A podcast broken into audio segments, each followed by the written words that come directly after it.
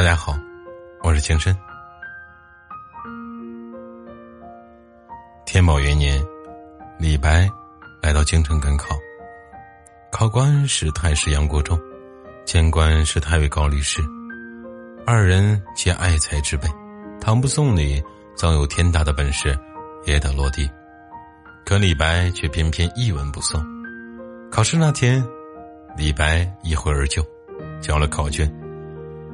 杨国忠一看卷头上李白的名字，提笔就批：“这样的书生，只好与我磨墨。”高力士说：“磨墨算抬举了，只配给我脱靴。”便将李白逐出考场。一年后的一天，有个潘石来唐国递交国书，上面全是一些密密麻麻的鸟兽图形。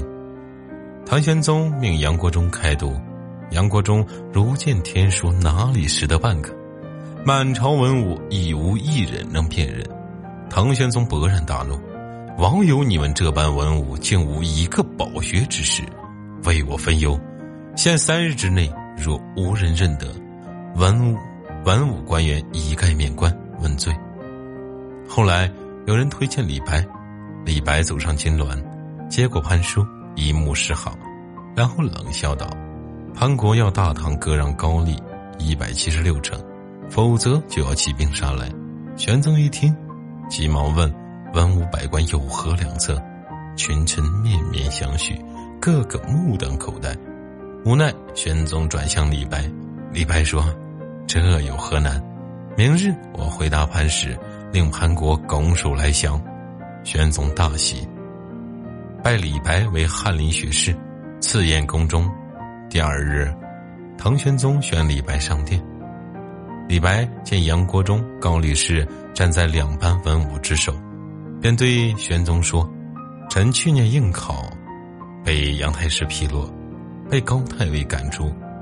今见二人加班，臣神气不旺，请万岁吩咐杨国忠给臣磨墨，高力士与臣脱靴，臣方能口袋天银，步入军命。”唐玄宗用人心急，顾不得许多，就一言传旨。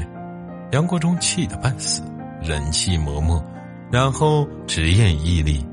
骄傲的高力士强吞怒火，双手脱靴，捧着跪在一旁。